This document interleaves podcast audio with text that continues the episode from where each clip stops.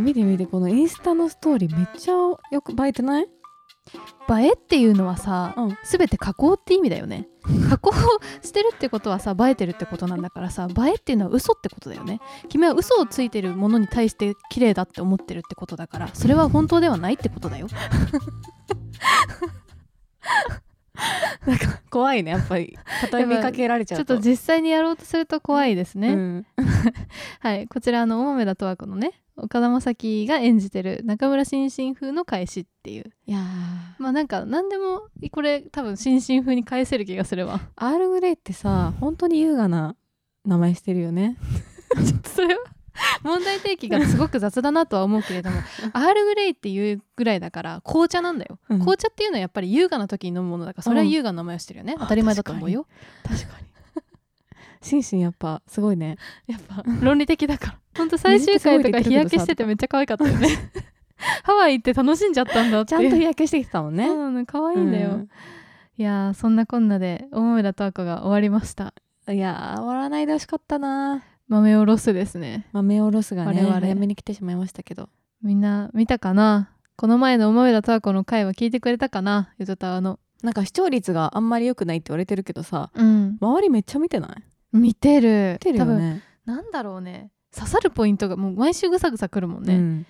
ちなみにだって前にゆとたわで話した時って第5話まで見て話してるから、うん。まあそのね次の話でかごめちゃんが亡くなったわけですよ。そうだちょっとこの話した後に亡くなっちゃったからびっくりしちゃったんだけど。びっくりしちゃったけど、まあ、そこから急展開だったね、うん。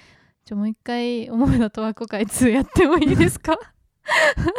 一回ねちょっと早めに話しちゃったからね。ねね見てない人はごめんね。でもうん多分、あの十和子の話に関連して多分人生の話もうちょっとする、はい。最近人生の話ばっかりし 人生。ドラマをの話をしたいがために人生の話を結局することになっちゃってるんですけど、うん。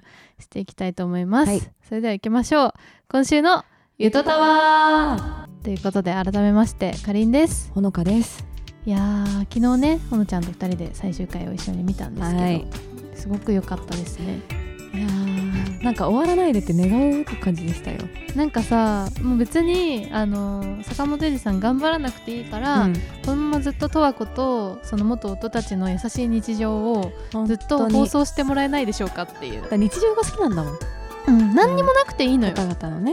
なんか最終回も結局さ、うん。そんなに最終回って感じじゃなかったじゃん、どちらかっていうとその1個前の方がさなんか十和子がこう決める感じが、うん。決断する感じがあったりとかしたけど、そのなんか最終回っぽくない最終回がむしろ大豆田十和子らしいというかこのまま続いていくんだなっていうことがこう分かるような最終回っていうかね。よかった。よかったですけどね。本当になんかドラマの定義を変えた気がするな。今回本当なんか別にね最終回ラストで、うん。ラストに向けてなんかこう大きな事件があってとかっていうわけでもなくて、なくてその畳みかけることが必要なわけでもなくて、主人公もねなんか分かりやすいこうキャラクターがうん。あるとかっていうわけでもなくて、ね、で前半後半で大きく出てくるキャストを変えることもあってもいいっていうことだったりもして、なテーマもはっきり決めなくてもいろんな その人の人生ってことでもよかったりしてっていう、いろいろしてるね。ちょっともういろいろ変革させられたんじゃないですかっていう。そうだね。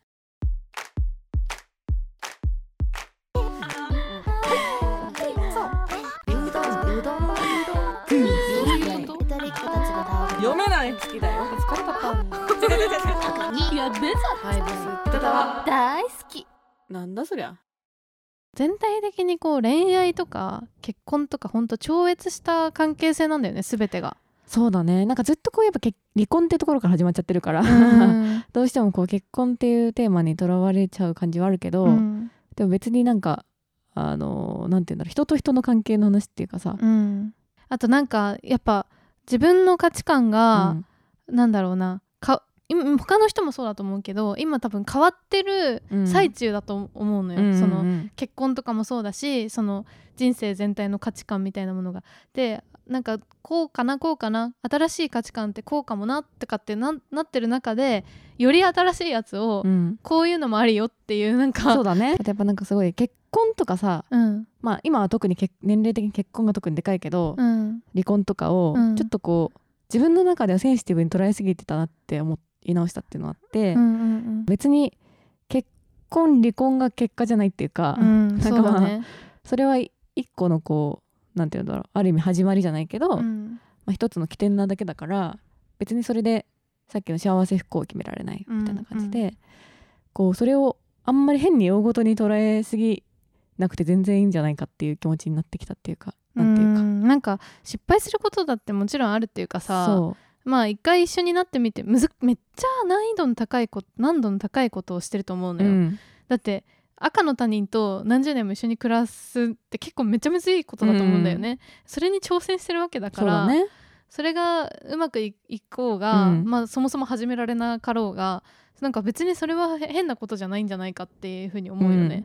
あとまあ結婚しなくても、うん。してなかったとしても別にそれはそれうん、で、全そうで然おかしいなすよねって感じだし。ことじゃないよね。なんかそんなになんか人生において結婚とか離婚とかうん。をなんかすごいこうクローズアップする必要がめちゃめちゃなんかこう大事みたいな、うんまあうん。本人にとっては大事だよもちろん、うんうん、だけどなんかその他人が大事にうん。なんか騒ぎ立てるっていうか、うん。なんかこう勝手にだから結婚してるからこうとかうん。離婚してるからこうっていうのは全然意味がない価値観っていうかうん、なんかそうだね、うん。最終的にさその十和子はさ誰のパートナー誰もパートナーに選ぶことはなく、いろんな人に言い寄られてたけどね、うん。選ぶことはなく、まあ、一人で生きていく。プラス3人の元夫が十和子についていくっていうか、んなんかまあちょうどいい関係性っていうのを、うん。なんかそれぞれがまああのー別に依存するわけでも、うん強要するわけでもなくあのお互いが好き合ってて尊重してる。好きっていうそうだね。あの笑ってくれればそれで幸せだよっていう距離感で、まあ、今後も仲良くしていこうね、うん。まあ、ずっと続くかどうかわからないけどみたいな感じなわけじゃん。でそこに落ち着いたっていうのはさやっぱりなんかなんて言うんだろう。結婚っていうか、まあ、夫婦みたいな風になること自体だけが正解じゃない、人生の正解じゃないっていうテーマなのかなって思って、なんか多分第1話かなんかで十和子がお母さん、うん。亡くなったお母さんに昔そのあなたは一人で生きられる人、うん。それとも誰かと生きる人なの？みたいなことを聞かれた時にまあその時の十和子は誰かと生きる方が幸せだと思ったから、そういう人間になりたいみたいな感じのことを返したけど結局はいろいろ経た上で転んだ時に起き上がらせてくれる人は周りに何人もうん。助けてくれる人はいる状態だけど最終的にはまあ一人で生きていくことを選ぶっていう風にしたっていうのは、まあ、それでも幸せっていうのはあってっていうことなのかなというか。うそうだね、ん。助けてくれる人はいっぱいいることが最後に分かったからね。そうなんだよ。だからなんかその別にたった一人に絞ってその人とつがいになってうん。生きていくっていう風な人生以外の選択肢もあるんだなっていうか、まあ十和子も含めてうん。あの3人の元夫も新しいなんかその結婚だったりとか、うん。あの相手が生まれるみたいなこともあるかもしれないけど、多分それでもうん。そのまあ十和子が最高だっていう気持ちはきっと変わらないと思うし、うん。なんかそういうなんて言うんだろう恋愛とかうん。恋人とか夫婦とかっていうのとはまた別の愛情の形っていうか、うん。もう全然あっていいんだなっていうふううにん。思いましたね、本当にさた人として好きっていう。ただただ好きなんだよね、うん。大豆田十和子は最高だ。だって思うじゃん君のことがね。本当に好見てたら思うよね。うん。十和子最高だもんね。そう本当最高なんだよ、うん、頑張ってほしいって思うもんね。で別にそれがなんか恋愛感情だろうが、まあ、含まれてようが含まれてなかろうがもうそんなことどうでもいいっていう,、超越してその人間そのものが素敵なんだからあの僕たちは君を応援するし一緒にいたいよっていうただそれだけでいいんだなみたいな、なんかだこれが綺麗事かっていうとそうではないと思うんだようね、ん。ただまあ多分今の社会の価値観にうん。はめようとするとだいぶ特殊だけどね、そうだね。あの4人が道に歩いてたら何事だって思うし 多分確かに。今だとわかんなんかドラマで見てるとすごく素敵だと思うけど、あの関係性を知らない赤の他人があれを見たら3人とも元夫でかどういうことってなっちゃうっていうのはあるけど ね。だからそこはやっぱま常識がうん追いついてないところがあんのかなっていうか、やっぱり古い価値観とかその当たり前みたいなところにみんな当てはめてやっぱ考えちゃうところはうん。どうしても拭えないのかなとは思うんだけど、ゆとたまあ十和子の魅力的なうん。ところで言うとその十和子って本当に何だろうひ否定しない？うん。人のことを。全く否定しないなって思って、うん。なんか結局さその3回離婚したあのなんだっけ？相手あの取引先の相手、社長？はいはいはい。もうマジ嫌なやつだったじゃん、うん。マジ嫌なやつでさしかも契約破棄してきたりとかしてさほんと最悪だったしその高梨さんの会社もうなんか急にさ会社を乗っ取ろうとしてきてさマジ最悪だったじゃん。とか裏切った部下とかなんか十和子に対して、まあ、結構強く出てくる人っていうのは、まあ、少なからずいたと思うんだけどなんか基本的にあんまりその人そのものを否定することはせずに寄り添うスタイルというか、まあ、誰かを守るために強く出ることはあっても、うん。基本的にはあんまりこう争ったりとかしないっうんうん。ていうのはなんか十和子のなんか逆に強い部分なのかなって思っていうか自分が耐えたりとか。そうだね。なんか弱かったらだって絶対にさ、うん。なんかすごい悪口言ったりとかうさ、ん。なんかねひ攻撃したりとかうん。すると思うんだけど、そういうことが一切なく一切ない。しかも耐えるからねそれで。耐える。耐え,、うん。耐えて別のことでなんか気分転換してうん。笑って受け流すことができるじゃん。ううんでだってさ3回も離婚してたらさ多分さ普通だったらだよ。1回離婚した相手の悪口とかって友達とかに言うと思うんだよ、うん。でも1回も言わないじゃん、うん。そういうのも。だからなんかなんていうかそういうヘイト的なものをうん。垂れ流さない人、うん。自分の中でちゃんと自分で決めてるからだろうねやっぱそれも。幸せに消化できるってていう人っていうのがすごい魅力的だなって改めて後半を見てて思ったそれは。そうだね、うん。あやっぱさっきの親っぽくないっていうか、うん。うたちゃんとの関係もすごい並列っていう話もあったけど、うんうんなんかすごいこう人としして全員接してるっていうかね。うんそうめちゃめちゃあの親子関係ってかなり変わってるよね。なんか私もさ大人になってからさお母さんとかと話してさ、うん。だいぶこうさ対等っていうか、んんん。なってくる感覚はあるけど15歳の時そうだったかって言ったら 多分間違いなく親と娘だったと思うんだよね。であそこでああいうなんかなんだ十和子側からも歌に相談したりする。いつもさうたちゃんはさ、うん。一番最初に元夫よりも一番最初に恋愛事情について知ってるもんね。そうそうなんだよ。会社の社員とのね関係もすごいフラットだし、うん。なんかそこもなんて言うんだろう。別にこうフラットにしようと思ってるわけじゃないと思うんだけどなんか多分一人一人と接してる感じっていうか。そう。全部1対1のうん。人間として接してる感じうん。がして、別に上司部下とか親子とか元夫とかっていうその関係性の定義で見てないって感じうんうんうんうんが、そこが多分めっちゃ魅力でだからみんな惹かれるんだろうなっていう。うんあとシンシンね。ああそうだね。シンシンの進化やばくないですか？いやー一番成長したのはシンシンだよ。シンシン。MVP 成長 MVP 与えたい。受受賞する？受賞させたいけど。だって最初ねなんか挨拶って意味あるんですか？お土産って意味あるんですか？みたいな。雑談って意味あるんですか？って言ってたけど最終回お土産買ってきたからねみんなに。しかも3人お揃いのシャツだからね。可愛すぎたけど。可愛すぎたけどさ。でねやっぱあの元夫たちと話してる時って雑談だからね、ずっと。そうなんだよね。う ん雑談してるのよ。結局なんかぜ全部反論してるんだけど、うん。あれ雑談だからっていうね。そうなんだよ。そうなんだよ。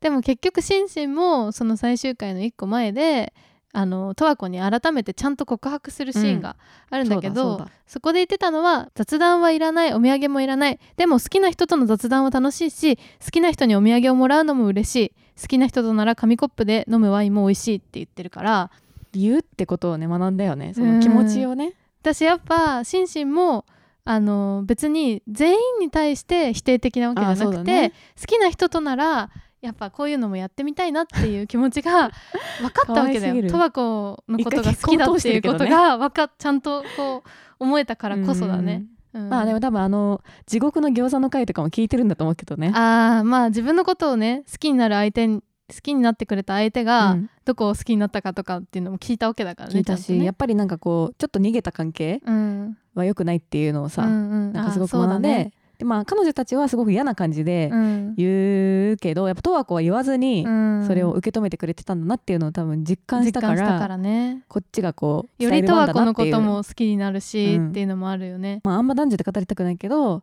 その十和子と元3人の紳士含めて元3人の夫と、あとそのあの女の子たち、うん。その餃子の会の女の子たちもあるけどなんかその多分普通は男性がリードしてとか、うんうん。普通は男性から言ってきて普通は男性がもっとこうなんていうのハキハキうんうん。リードしてくれてみたいなのが多分前提にあるからこそまあ、あの女の子たちはちょっとフラストレーションが溜まったんじゃないかなと思ってて、うんうんでも多分十和子は別にそういうこと全く思ってなくて、うなんんか自分が好きだからうん。一緒にいたいと思って付き合うし、うん。結婚したしっていう感じだったと思うんだよ。別にねなんかリードがどっちがするとかそういうことじゃないんだよね。じゃなくてさ、それがすごいなんか難しいことっていうか今、うんうんなんかそこも十和子の魅力なんだけど本人たちも気づいてなかった部分っていうか多うんうん。分当たり前だと思っちゃってたけど、うん。まあ十和子のことがみんな共通して好きだったからね。それ以外と比べてなかったから。うん。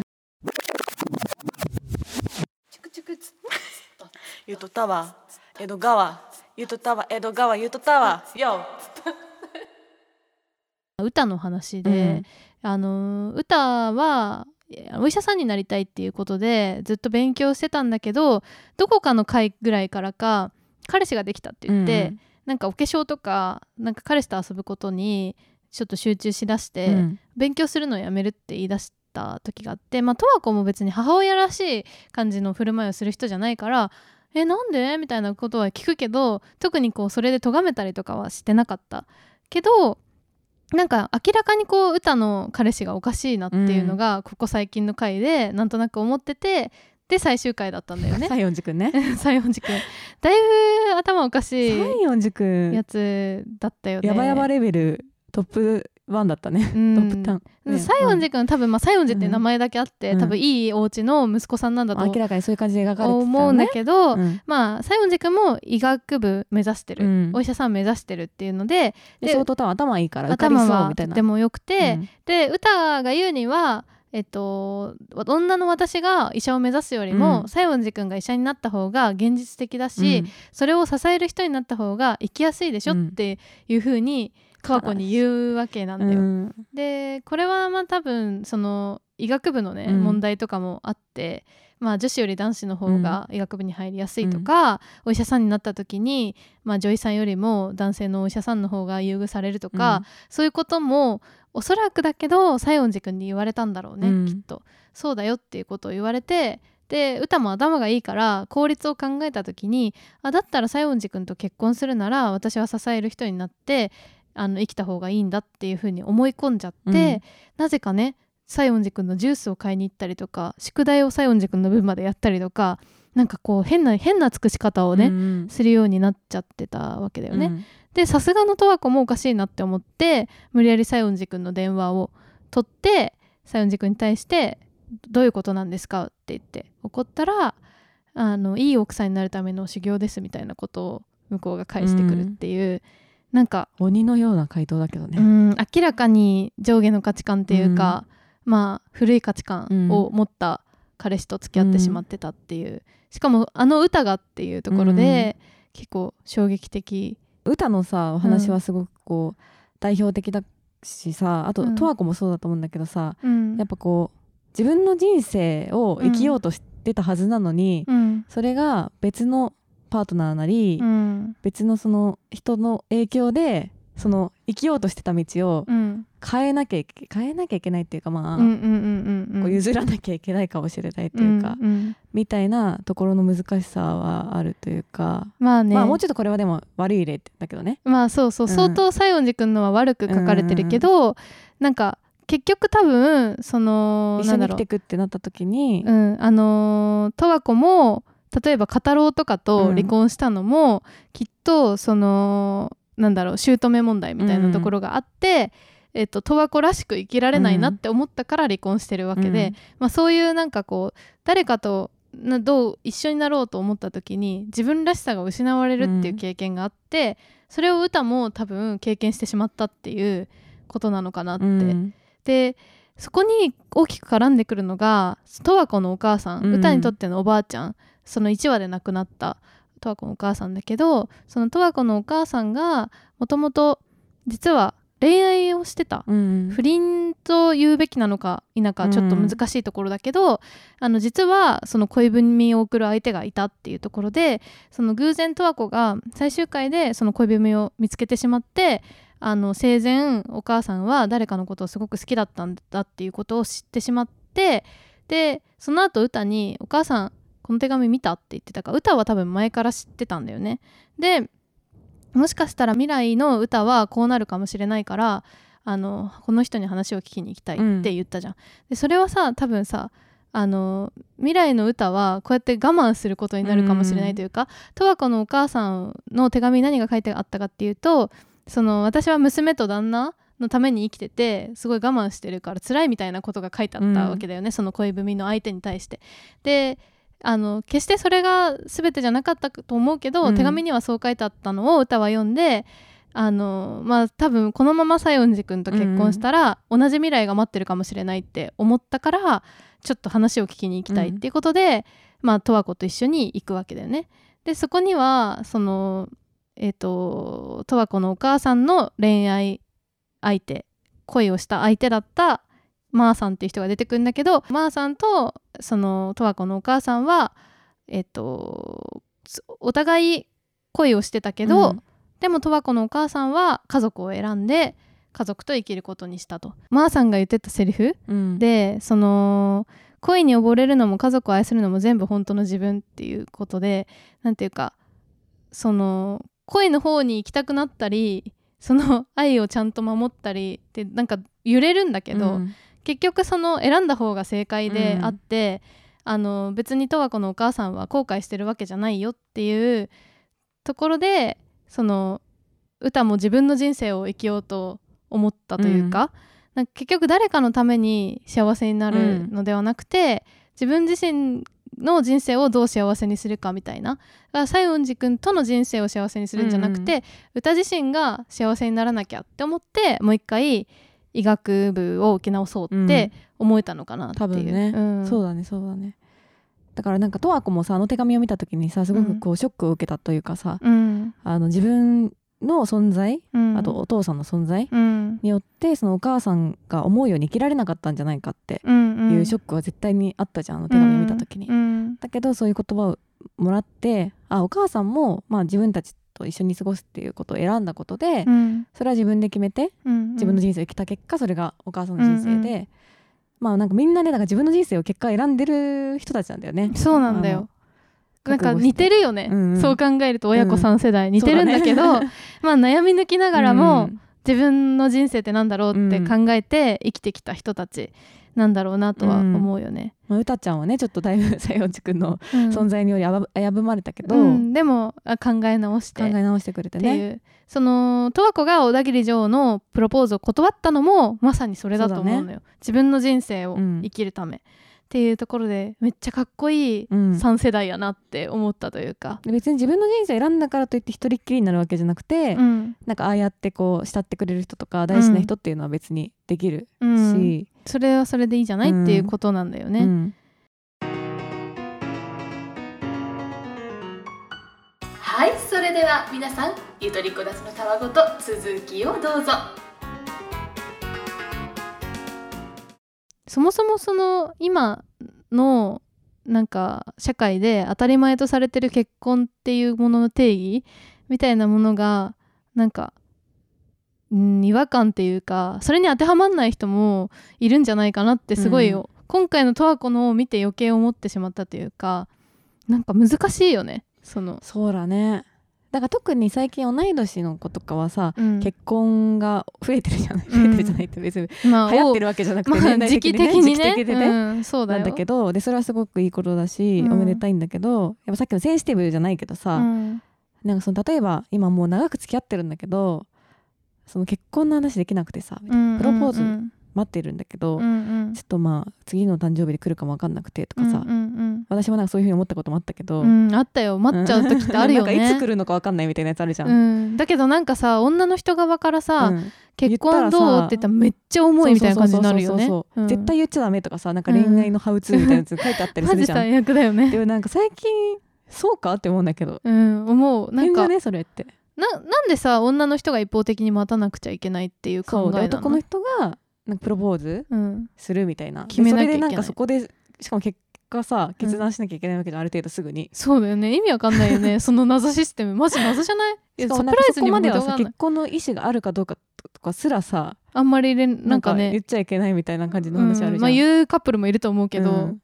タイミングがないとねとかよくあるじゃん、うんうんうんそうなんですか？っていう。なんか一生のことだけど結局タイミングが決めんのみたいなね。意味わからんよな その辺も。だから踏ん切りがつかないんだろうけどね、うん。結局何かこうきっかけがないと、っうん。ていうことなんだろうけど、で前は私もなんかタイミングが重要って思ってた時期もあったんだけど、うん。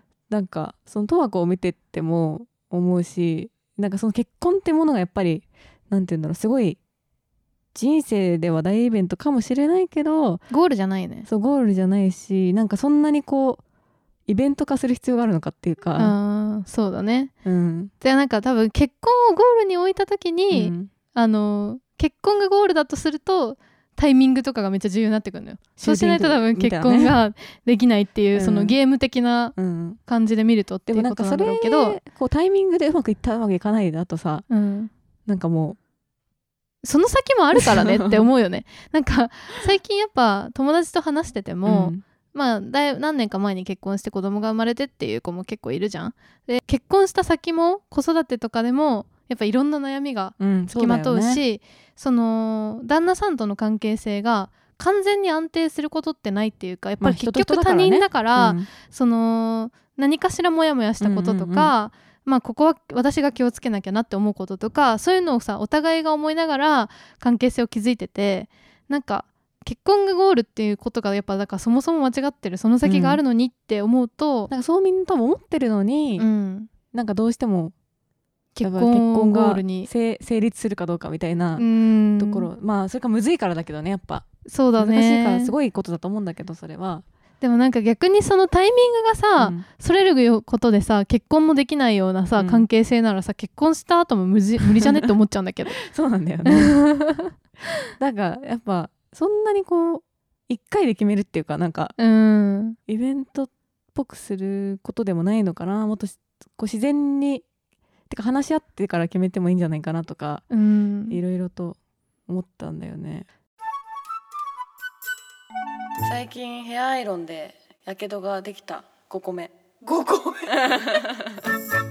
言っとったわ。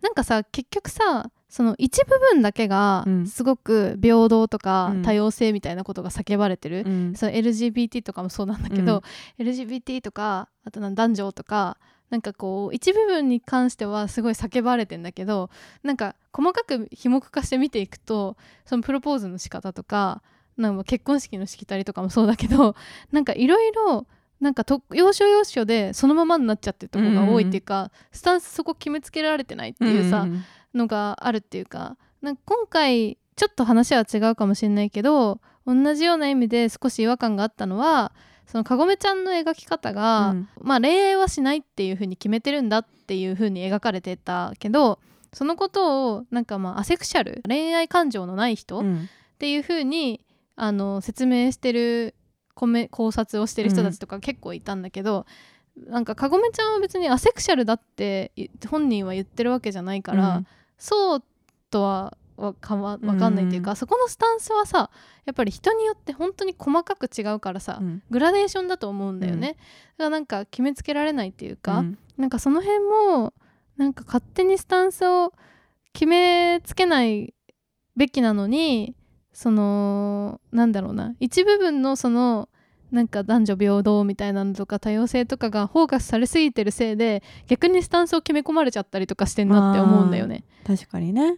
吹雪純さんもそうだけどさうん。女性が恋愛対象ですって話を別にしてるわけではなくてうん。ただただその歌のうん。お母さんが好きだったんだよって言った時にやっぱ歌は普通にそれを受け入れて、うんあなんか付き合ってたのって言ったんだっけ、うんなんかう恋人だったの？恋人だったの？って聞いててあそういう風に言うんだ今の子はって言ってたけど、やっぱそれもすごいそうかなって思ってうん。なんか別にそういうこと言ったからといってあなたはそのこういう LGBT うですみたいなね。そうそうなんか性愛対象はこのこのジャンルなんです。このジャンルっていうかこの性別に対するうん。性愛対象なんですねって別に決める必要もそこでないというか、うん、なんかしさなんかわかんないけどさ別にさ十和子のお母さんはその他の女性も愛してたわけじゃない可能性もあるっていうか、その人だからこそ好きだっただけで、うん。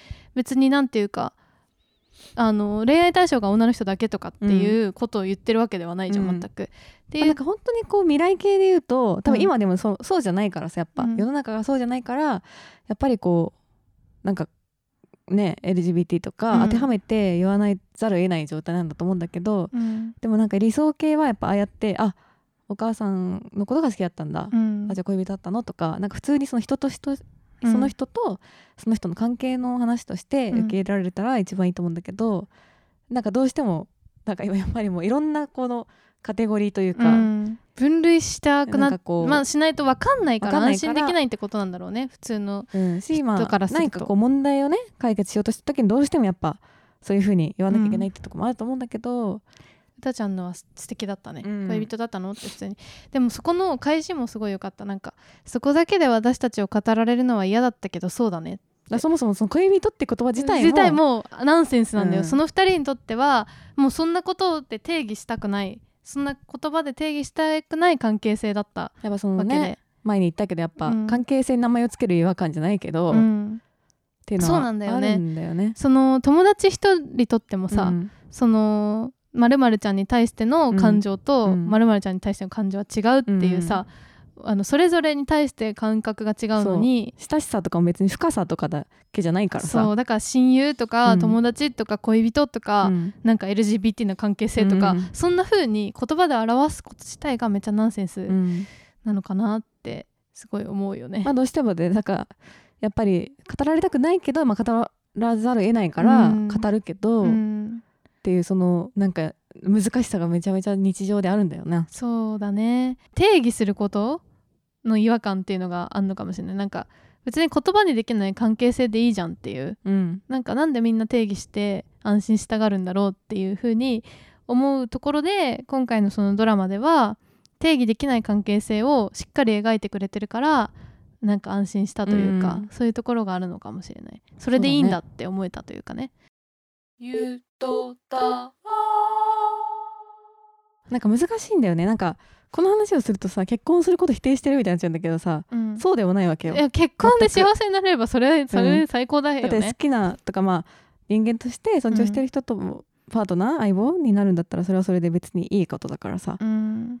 なんか本当でも本当ねこんな話しててあれだけど最近私友達の結婚式に行って、その8人ぐらいで同じテーブルに座った時に、うん。私以外全員既婚者になってたの高校の友達が。うん。でその時、にじゃあ全く劣等感を感じなかったかっていうとそれは嘘で、うんやべえなと思ったわけよ。みんな結婚したんかって思うじゃんそりゃ、まあね人生進んでる感あるよねなんかね。なんかさそれでさ家帰って夕飯作んなきゃとかみんな言ってるわけ。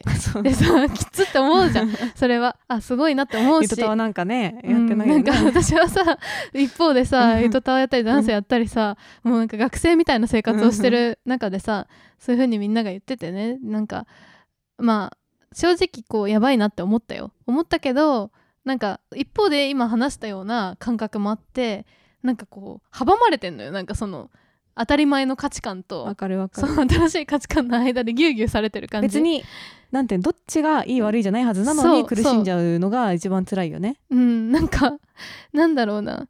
そのこれまで学生時代とかって割とマジョリティにいたと思うんだよね、そのどちらかというとなんていうかまあ多数派の方に基本的になんていうか存在していた感じがあるんだけど、まあそのだんだん人生を追うごとに なんかマイノリティっぽくなってる感じがあって なんかどうしようみたいな。でそのマイノリティ派の意見にめっちゃ共感しちゃったりとかしてんだけどでも別にその私マイノリティですスタンスを取りたいわけでもないっていう、うなんわか。そのマジョリティも素敵だって思うから、そっちに行きたいっていう気持ちもあってなんかもえうずっと主体的にマイノリティに言ってるわけじゃなくて。そうなんだよ。私もそうだよ。そうだよね、うん。キャラ的にも別にマイノリティだと思われてないとは思うんだけど、だからすごい難しい。まあその本当に世間的にも価値観が変わりゆく時代だからこそ余計難しいとこだと思うんだけど瀬戸際なんだよ、そうだね。うん、挟阻まれてもうちょっと後だったら多分もうちょい自由な感じになってるよね。もう十和子的な価値観がうん。当たり前になってるかもしれない,、もう当たり前にでちょっと前だったら本当それこそタラレバ娘みたいな価値観で、まあ、30 30まで結婚しないとみたいなね。息遅れてるみたいな感じだったけどそうでもな なんか全部間の選んでええよっていうね。なんか友達も別に私が結婚してない一人だけ結婚してないことに関してさ、なんか咎めることもないわけよ、うん。なんか楽しそうでいいねっていうスタンス取ってくれるんだけど なんかそれはそれでなんか本当にそう思ってんのかなって思ったりもするし、っていうなんか難しさというかね、なんかすごくこうすごろくみたいな思っちゃう。人生ゲームみたいな思っちゃうっていうかさ、うん、やっぱりあの人生ゲームとかもさ前に進むとあ結婚しました。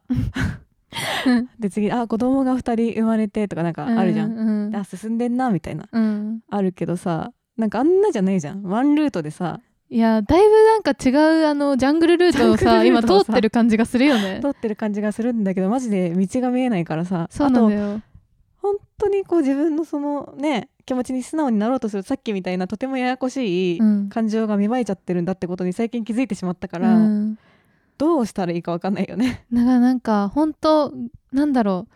ちょっと前だったら簡単にサクッとね付き合って1年とかで結婚できて何の迷いもなんか結婚できた気がするんだけど今となってみるとなんか結婚って何なんだろうみたいになっちゃってるから なんかその本当に結婚したら幸せなんかみたいなさ思っちゃってるからちょっとなんか、結婚が悪いとは全く思ってないんだけど、うん、ちょっとさっきのねプロポーズの話とかじゃないけどそうそういろいろねこう違和感が特に分かりやすいところだからね、あうんあったりとか価値観が出やすいところあとまあその十和子みたいなそういう価値観もありなんだなって思った時に、なんか選択肢がまた増えちゃってるから。まあ言うて十和子も結婚してるのよ、そうなんだよね、うん。結婚した上で悟ってるからうんね、結婚した自由もあるから、うん。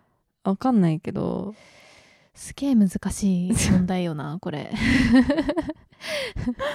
だから自分の人生十和子的なねところからなんかあれだとするとやっぱ自分の人生をうん。もう自分なりに生きていくしかないっていうことだからいいんじゃない？うん、結局なんか正解は人それぞれ持ってるもう持ってるからもう惑わされないで。そう誰かがこうだよって言ったことがみんなこうだよって言ってるつもりもないしそうそう、ん。別に誰も惑わそうとしてるわけじゃないんだけど勝手になんかこっちで惑っちゃいそうになるから。そうだね。だからやっぱ一個言えるのはやっぱ十和子みたいに、うん。小田切城みたいなあんなイケメンが海外の豪邸に住もうって誘ってきても、うん。自分らしさを考えて自分の人生の幸せを考えた時に断れる意思を持つこと。それが多分幸せになれるんだと思そうだね。う、、うん、なんかまあ行った方がでも幸せになるっていうケースもあそれはだから人によってだよね。その十和子の場合は合わなかったから私はやっぱり建築のねうん。今の会社のこととかがやっぱ多分やりたいから、うん。それを選んでとか、うん。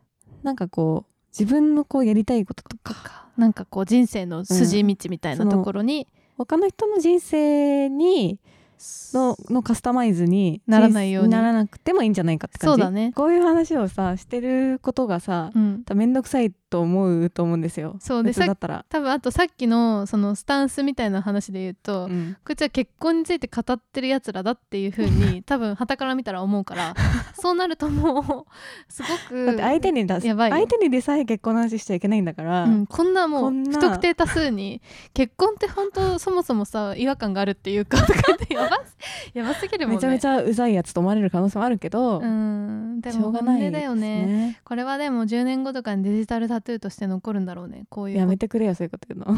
でもそうだと思うよ。なんかなんとなくこう答えが出てきた時いやに100年後とかになんかちょっと文献として残してもら。う 確かに。この人と時の時代の時代の。20代の価値観はこういうもんだったんか。文献としていつでも提供し SD カードを提供するんでお願いします